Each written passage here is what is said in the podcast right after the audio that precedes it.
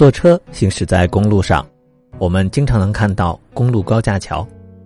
它的作用就是帮助车辆跨过交叉的道路、山谷或者河流这些障碍物。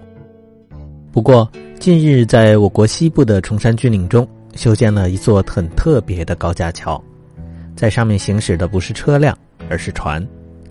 那这是怎么一回事呢？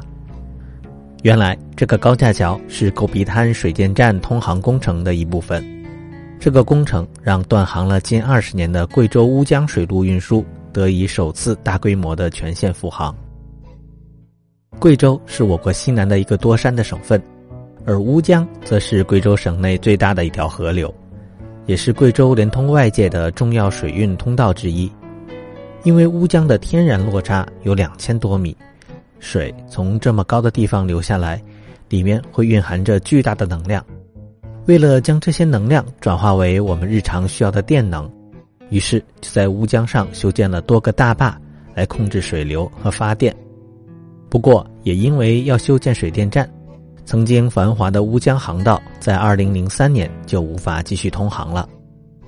其中，坝高有两百多米的狗皮滩水电站。就是建在了乌江出贵州省的航线段上。为了解决构皮滩水电站的通航问题，工程师们就在水电站大坝的旁边，为船修建了一个高架桥。这个高架桥上有三个垂直的升船机，就像我们平时坐的直梯一样，可以让船上升和下降。在两个升船机之间，就用高架桥来连接，让船来航行。大坝两边的最大水位差大约是一百五十米，相当于五十层楼的高度。第一级的升船机建在了水坝的上游一边，它会先把船提升几十米，送到渠道上，穿过隧道，到达山的另一面，一直航行到第二个升船机上。而第二级可以将船下降一百二十七米，之后船会再航行一段高架桥。又到达了第三个升船机，而这之后，船就可以被下降到乌江河里了。用这样的方式，三个升船机和高架桥一起，让船只可以顺利的穿越水坝两边上百米的高度。而当船在高架桥上航行的时候，在群山与江水的映衬下，就可以呈现出一幅船在天上行的有趣景观了。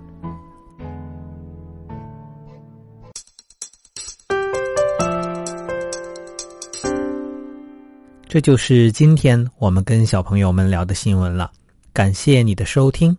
有什么问题或者意见，也可以请爸爸妈妈在文章下面的留言区告诉我们哦。我们下期再见。